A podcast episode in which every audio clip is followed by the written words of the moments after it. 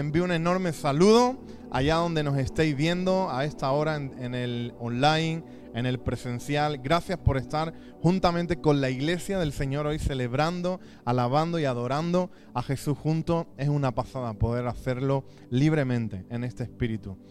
Si estás en este lugar por primera vez, eres bienvenido. No te vayas sin antes estar con los chicos del staff. Va a haber un detalle que podrán compartir contigo y, también una serie de datos para poder estar en contacto contigo y poderte ayudar. Estamos enormemente agradecidos a Dios por todo lo que está aconteciendo en esta tercera semana de gozo. Ya prácticamente se va llegando al Ecuador, nos quedan cuatro eh, gozo en familia más y estamos enormemente agradecidos con todo lo que Dios está haciendo.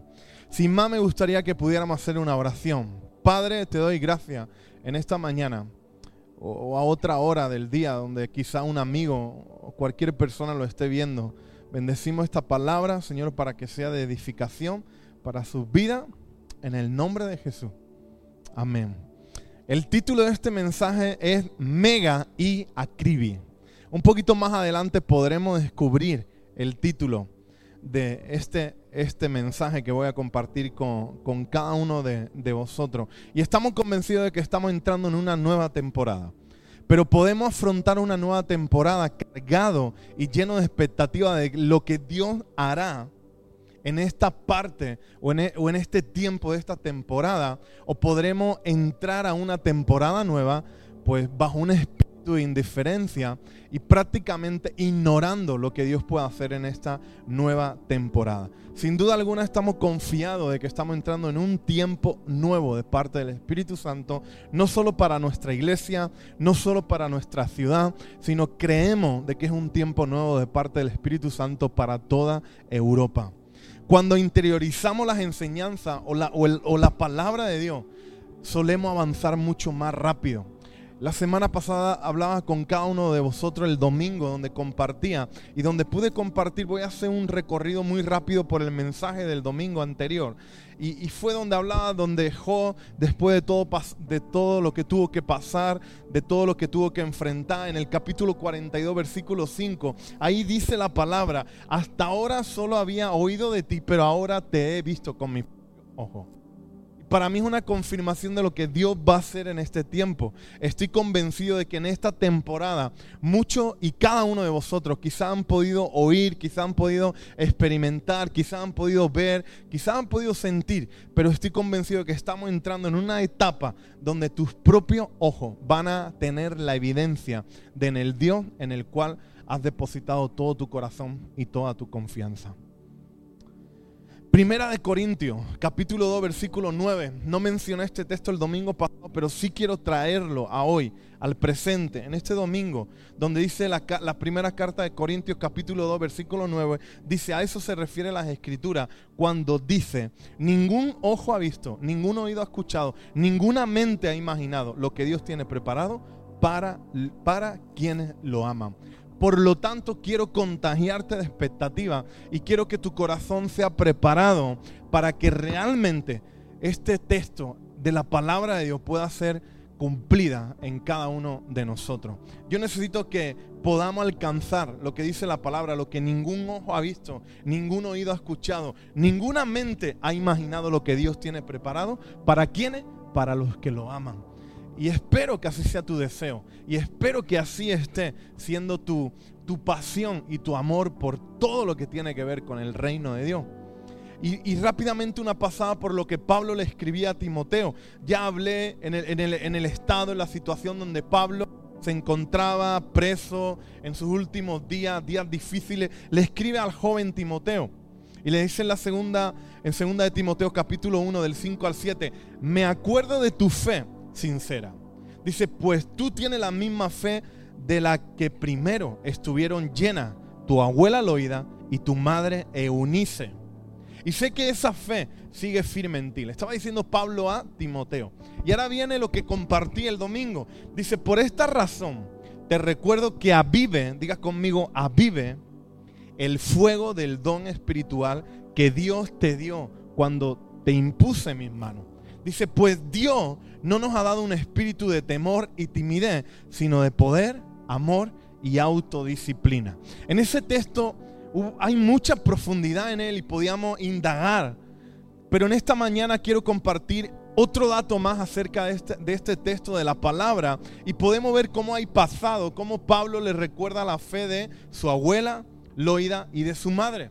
Podemos también traer y poder percatarnos de que hay presente y le está diciendo, sé que esa fe sigue firme en ti, Timoteo. Y mira ahora todavía más, me llena mi corazón de pasión. Dice, en, el punto siguiente donde saco presente y futuro, ahí Pablo le está hablando, avive el fuego del don espiritual que Dios te, que Dios te dio cuando impuse mis manos.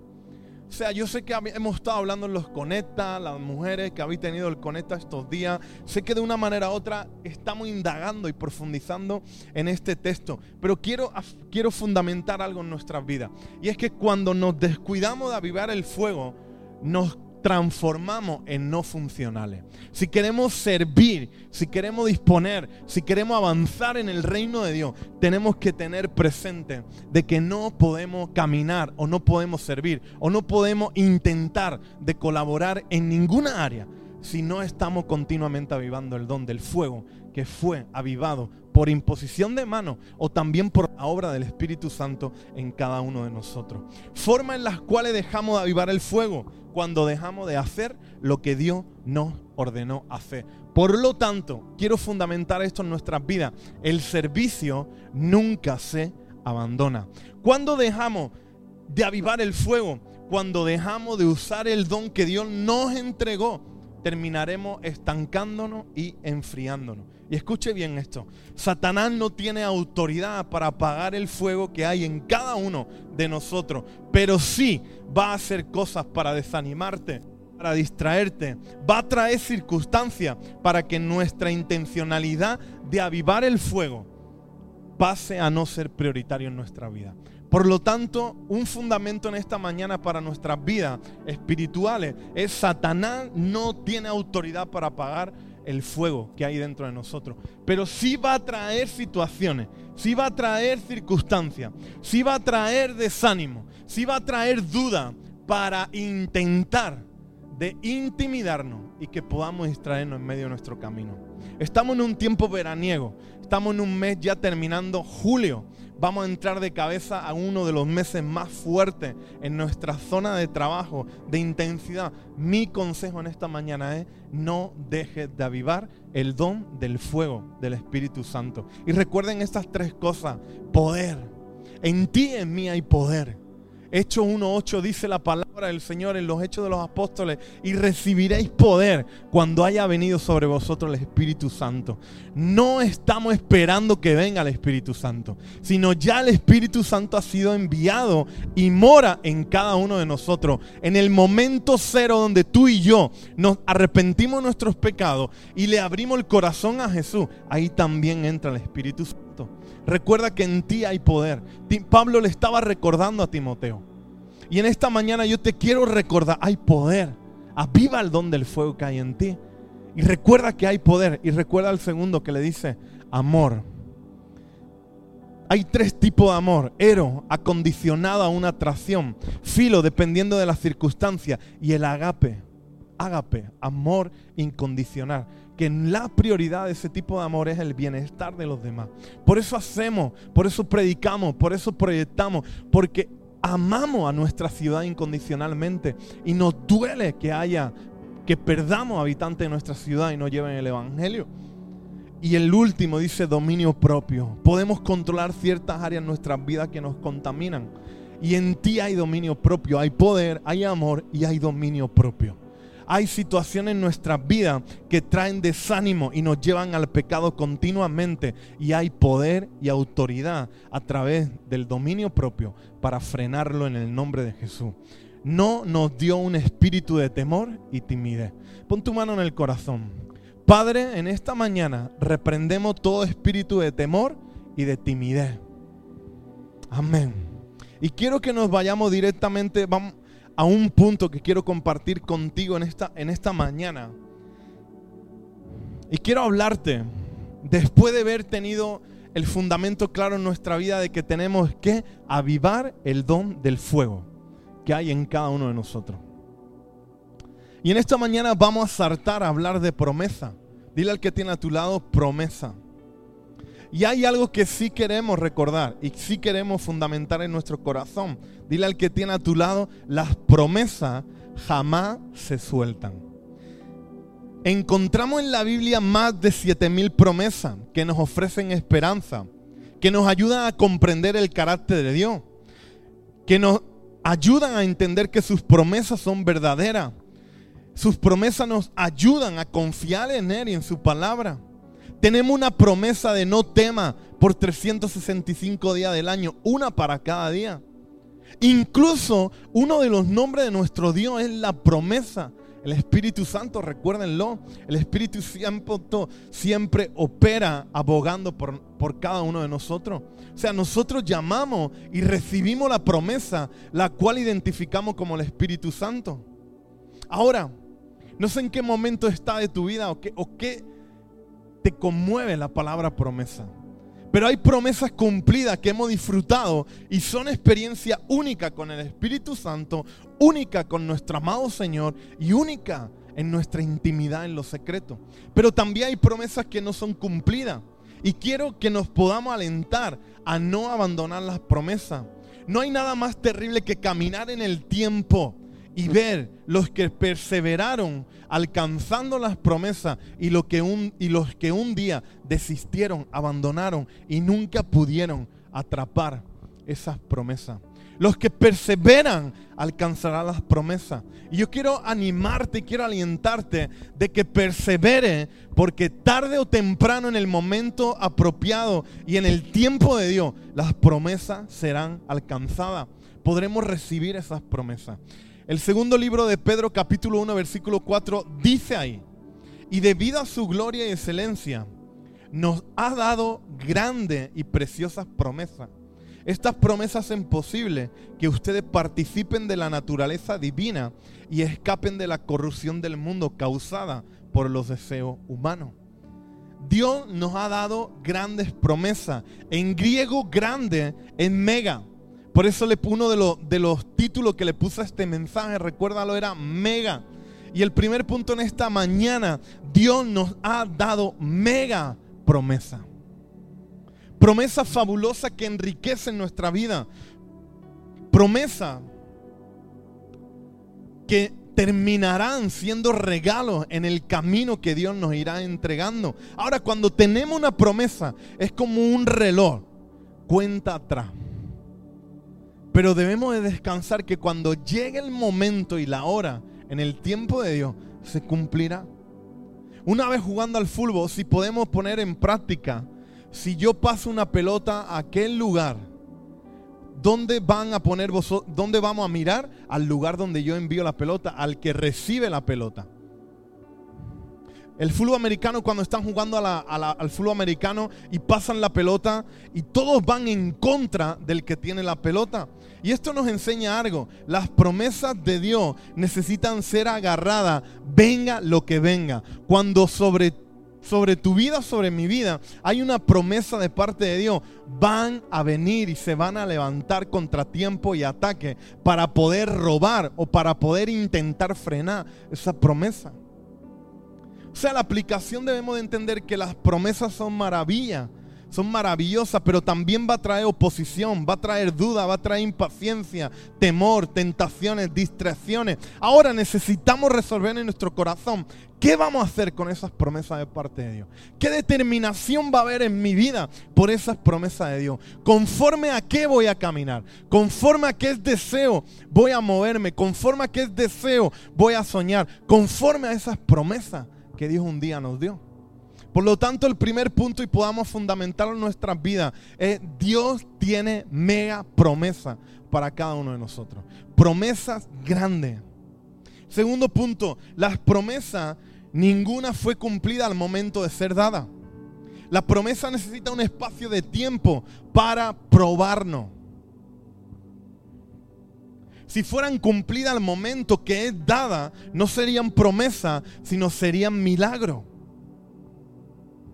Cuando uno recibe una promesa, una promesa, entramos en un tiempo de espera. Y entendemos que en la plenitud del tiempo se cumplirá esa promesa. Porque Dios no miente. Dice, una promesa no es un milagro, pero sí es un milagro con una cuenta regresiva. Habrá un momento, habrá una hora donde tú y yo podamos recibir esa promesa. El tercer punto es, acribis promesa. Acribi en griego significa preciosa. Recuerda que Pedro define como grande y preciosa. Y Pedro lo define de la misma forma en la cual se dirige también en, en el libro a las piedras preciosas. Y qué curioso que las piedras no se estropean, no son como el hierro, como el cobre. Las piedras preciosas mantienen siempre su valor. Las promesas de Dios siempre son acribe, preciosas, no se marchitan, no se estropean, no envejecen. Las promesas de Dios no se olvidan. Y jamás la promesa de Dios se suelta. Y quiero animarte, iglesia, a que hay promesas sobre nuestra comunidad, hay promesas sobre esta casa, hay promesas sobre tu vida, hay promesas sobre tu familia, hay promesas sobre la vida de tus hijos. Recuerde algo, las promesas jamás se sueltan. Nuestra espera en el proceso para permanecer en fe, vivir conforme a su palabra, vivir en amor y en sus promesas, el objetivo final es que nunca nos soltemos de ella. Las promesas de Dios son acribia, preciosas. El cuarto punto, promesa en su palabra. Dice Isaías capítulo 49, versículo 23. Dice, reyes y reinas te servirán y atenderán a todas tus necesidades. Se inclinarán hasta el suelo ante ti y lamerán el polvo de tus pies. Entonces sabrá que yo soy el Señor. Y mira lo que dice aquí, hay una promesa. Los que confían en mí nunca, dice ahí, nunca serán avergonzados. Ten paz y disfruta del proceso, porque no quedaremos o no seremos expuestos a vergüenza. Las escrituras dice que no seremos avergonzados. Y veo una diferencia entre vergüenza y avergonzado. Vergüenza tiene que ver con nuestra historia aún sin terminar, en medio de un proceso. Y avergonzado tiene que ver con el resultado final. Cuando tiene una promesa de parte de Dios es una garantía entre hoy y algún momento en el camino que caminamos juntamente con Dios, terminaremos recibiendo el cumplimiento de esas promesas y jamás seremos avergonzados. Tengo una pregunta para ti. ¿Dios está tardando en cumplir sus promesas? No sé en qué punto está o cuál podría ser tu respuesta, pero yo tengo una respuesta en esta mañana que va a traer paz a tu corazón. Quizá puede ser que no tenga la que no tenga el cumplimiento de esa promesa, pero sí tiene la victoria de esa promesa. En el tiempo de Dios llegará esa promesa. Pero tienes que entender y recibir de que tengo una mega promesa y una crisis promesa, una promesa preciosa de parte de Dios. Es una garantía de que Dios va a cumplir esa promesa. Y Dios no promete como los hombres que en determinados momentos podemos prometer y por diferentes cuestiones no llevarlo a cabo o no cumplirlo. Dios no se mueve de la misma manera que tú y yo. Cuando vives bajo la protección de una promesa que aún no se ha cumplido, la historia no acaba hasta que esa promesa se cumple. Te da valentía para vivir en la historia, en el día de hoy y en los días postreros, sabiendo de que Dios va a cumplir esa promesa. Caminando sabiendo de que Dios va a cumplir esa promesa. Y déjame ponerte varios ejemplos. David tenía una promesa de parte de Dios que sería rey de Israel. Y no fueron caminos de color de rosa la vida de David. Y llegó el momento donde David, ante un Goliat que contaba con todas las ventajas, lo único que llevaba David era una promesa. Y la pregunta sería, ¿sería posible que un joven como David ganaría a un gigante? Había una promesa y hubo una victoria. Josafá, rey de Jerusalén, el ejército sirio deciden atacar. Josafá organiza una reunión nacional de oración al estar clamando a Dios. Llega una palabra por medio de un hombre llamado Jaciel y ahí Dios les dice, no tengáis miedo, el Señor estará con ustedes. Y el rey Josafá no tiene otra cosa que enviar el coro delante de su enemigo.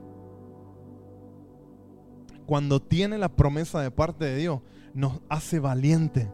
El coro fue delante y le dio la victoria al pueblo. Segunda de Crónicas 20:20 dice, temprano a la mañana siguiente, el ejército de Judá salió al desierto de Tecoa. De camino al rey Josafá se detuvo y dijo, escúchame, habitante de Judá y de Jerusalén, crean el Señor su Dios y podrán permanecer firmes. Créanle a sus profetas y tendrán éxito. ¿Será posible que un ejército pueda derrotar a una nación que aún no se ha cumplido de parte de Dios? No es posible el poder de una promesa. Pedro es puesto en prisión por Herodes. Recién había matado a Santiago y ahora quería terminar con la vida de Pedro. El problema de Herodes es que había metido en prisión a un hombre que tenía una promesa. Jesús había prometido algo a Pedro Juan capítulo 21 del 18 al, al 19, perdón. Y ahí le dijo, te digo la verdad, cuando eres joven podías hacer lo que, lo que querías, te vestía tú mismo e iba donde querías ir. Sin embargo, cuando seas viejo, extenderás los brazos y otros te vestirán y te llevarán a donde no quieras ir. Jesús le dijo eso para darle a conocer el tipo de muerte con la que Pedro glorificaría a Dios. Entonces Jesús le dijo, sígame. Jesús le había prometido a Pedro que sería martirizado, pero que serían los últimos días de su vida, o sea, anciano. Trece años después de esta promesa, Pedro se encuentra en manos de Herodes en la prisión. Y Pedro no sabía lo que iba a pasar, pero sabía de que no fallecería en esa temporada. De hecho, Pedro duerme esa noche en la cárcel, en la cárcel, la prisión, donde el ángel tiene que llamarlo varias veces del sueño profundo. Estaba descansando Pedro. Herodes podría matar a un hombre con una promesa de Dios. Pedro tuvo que ser despertado por el ángel para salir de la prisión. No pudo terminar con un hombre con la promesa de Dios. Hoy nos recuerda que tener una promesa de parte de Dios es un seguro en nuestro día a día. Recuerda algo, nunca suelte la promesa. Déjame ponerte otro ejemplo. Calé, 40 años soportando el desierto hasta alcanzar la promesa. Josué repartiendo la herencia. Le entrega a Calé la casa, un campo. Calé no quería una casa y un campo, quería la promesa tras 40 años en el desierto, tenía la autoridad y credibilidad necesaria delante de todos los que estaban en aquel lugar para reclamar la montaña, la promesa. No hay desierto suficientemente grande que pueda extinguir la promesa de Dios. No sé el momento que tú y yo podamos estar viviendo. No sé el momento en el que esté enfrentando. No sé si está en medio de un desierto, pero recuerda algo no hay desierto suficientemente grande para extinguir la promesa de Dios. No lo consiguió en la vida de Caleb, menos lo puede conseguir el enemigo en la vida tuya y en la vida mía.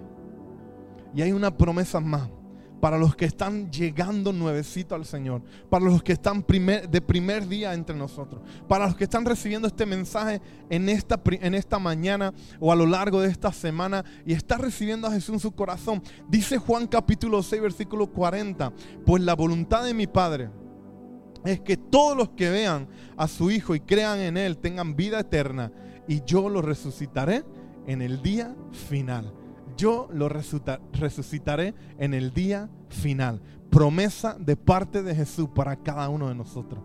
Todo en el que Él crea será resucitado en los días postreros. Esa promesa es para todos los que estamos hoy aquí. Si tan solo creyéramos, si tan solo abriéramos nuestro corazón a Jesús, todos los que estamos en este lugar vamos a tener nuestra última lucha con la tumba Nadie es suficientemente fuerte como para vencer a la muerte. Solo Jesús fue fuerte para vencer a la muerte. Solo hay uno capaz de vencerla otra vez. Y Él nos ha prometido que si ponemos nuestra fe en Él, Él terminará resucitándonos de entre los muertos. No sé con qué te has podido quedar en esta mañana, pero quiero animarte en algo. Estoy terminando. Y si estás en este lugar por primera vez, no te vayas sin abrirle tu corazón a Jesús. Porque hay promesa de que un día seremos levantados de nuestras tumbas. No podrás enfrentar esa etapa de la vida tú solo ni en tus propias fuerzas. Ninguno de los que estamos en este lugar podremos escapar de la muerte. Pero sí Jesús nos podrá llamar y resucitar de entre los muertos. Y si está en este lugar y quieres seguir avanzando en tu fe, yo quiero animarte a que tú puedas abrirle el corazón a Jesús y puedas disponer tu vida y puedas decirle, Señor Jesús, te pido perdón por mis pecados. Te pido que tú entres en mi vida. Te reconozco como el autor y consumador de la vida. Te reconozco como el Mesías. Te reconozco como aquel que murió en la cruz del Calvario y resucitó al tercer día. Ayúdame en este instante a seguir dando paso. Y repítele esto, te acepto como mi único Señor y Salvador. Amén. Amén.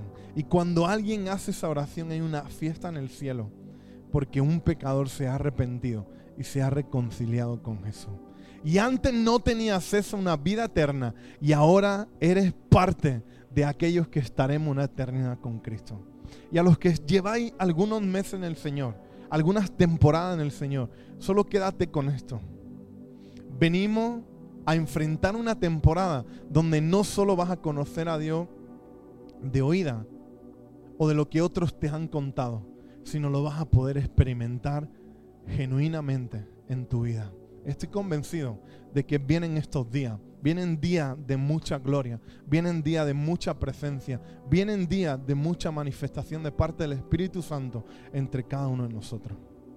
Pero recuerda algo, recuerda algo, las promesas jamás se sueltan, las promesas jamás se olvidan. Y quiero animar a hacer algo aquellas promesas que Dios te haya podido entregar en la palabra, que Dios te haya podido revelar en la palabra. Yo quiero animarte a que tú la puedas escribir, que tú la puedas redactar y que tú la puedas pegar en el salón, pegar en la nevera, pegar en tu oficina, pegar en los diferentes espacios de tu casa y continuamente recordar las promesas de Dios sobre cada uno de nosotros. Iglesia, recordemos lo que Dios ha dicho de cada uno de nosotros. Iglesia, recordemos a lo que Dios nos ha llamado en esta temporada. Recordemos las promesas que Dios ha dicho y tiene para esta casa, para esta familia. Y vendrán lo que dice la carta de Corintios. Vendrán aquellos, aquellos momentos y aquellas cosas que ni oído, ni ojo, ni mente por hombre ha pasado. Vendrá un tiempo de lo sobrenatural, vendrá un tiempo de lo que hay en nuestro corazón, vendrá ese tiempo de avivamiento, vendrá ese tiempo de cosecha, vendrá ese tiempo de avance, de conquista, de multiplicación. Y sin duda alguna solo depende de ti y de mí en el, en el aspecto de no soltar las promesas y mantenernos en el camino correcto, perseverando día tras día y confiando de que un día podremos abrir, podremos descubrir o podremos recibir esas promesas. Hay algo en la historia de David que me encanta. David no solo caminó como rey cuando fue coronado, sino aún desde el lugar donde cuidaba el ganado, ya David tenía un corazón de rey. Déjame orar por ti. Quiero pedirte que te pongas de pie en esta mañana o en el lugar donde esté a esta hora. Y sí me gustaría pedirte algo. Pon tu mano en el corazón. Señor, toma nuestras vidas, toma nuestro corazón y cámbialo para caminar no conforme a nuestros pensamientos, no conforme a veces a nuestra falta de sabiduría, Señor, y de visión, sino ayúdanos a caminar conforme a tus promesas. Amén. Amén. Recuerden cuando hablé de Pedro, Pedro caminando hacia Jesús por el mar estaba caminando sobre el deseo, la oración que le había hecho a Jesús. En esta mañana mi deseo, y espero que el Espíritu Santo así lo pueda hacer en este momento o en estos días, tú puedas comenzar a caminar por las promesas que un día Dios te entregó a ti, a tu familia y a esta hermosa iglesia. Fuerte abrazo, un saludo, nos vemos pronto y sigan disfrutando de esta hermosa reunión. Thank you.